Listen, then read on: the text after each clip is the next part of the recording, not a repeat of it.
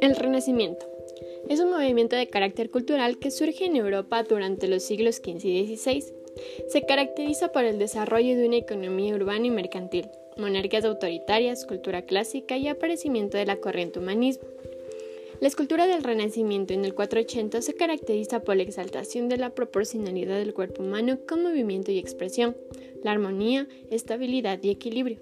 Sus escultores destacados son Ghiberti y Donatello.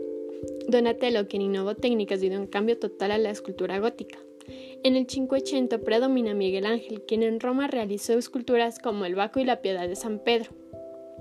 Las esculturas tenían un realismo en donde se podía observar la perfección anatómica y expresiones que daban cierta vitalidad a estas, como es el ejemplo de la escultura de David.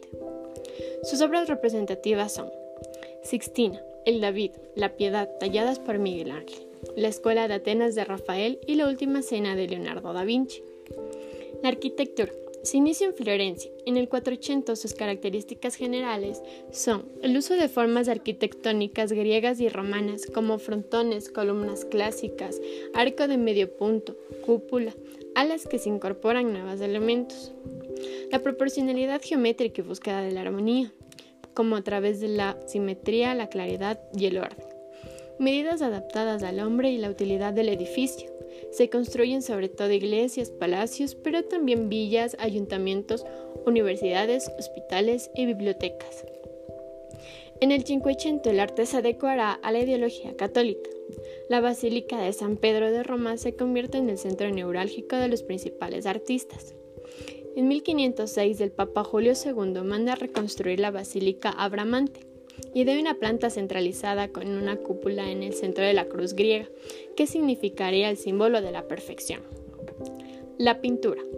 En el 480, sus principales pintores son Mosasio, quien en sus obras busca el paisaje, volumen, arquitectura clásica, la expresión y la preocupación por la anatomía. Piero de la Francesca, quien busca la arquitectura clásica, perspectiva, donantes, luz y las diferentes posturas y Sandro Botticelli como en su obra Nacimiento de Venus. En el Cinquecento la pintura va perdiendo la importancia a favor del color y se divide en etapas, el clasicismo y el manierismo. Sus principales pintores son Leonardo da Vinci, quien crea una nueva técnica, el esfumato, difumina el contorno de las figuras hasta que se confunden con el fondo de la obra trabaja con el óleo y es un gran retratista.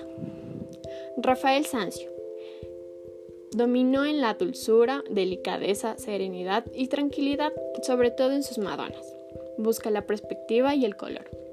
Miguel Ángel, como en la escultura, tendrá un interés por la semejanza a la realidad. Sus obras tienen fuerza, tensión y volumen y un gran dinamismo. Las características del humanismo. Se basa en el antropocentrismo, admiración por la antigüedad clásica, curiosidad y espíritu crítico. Aparece la imprenta inventada por Gutenberg en 1450.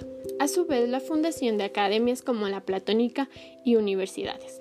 El humanismo surgió en Italia, se impulsaron las artes y la cultura, en donde se destacaron autores como Maquiavelo y Marsilio, Nicolás de Cusa y Silvio Lorenzo Valle.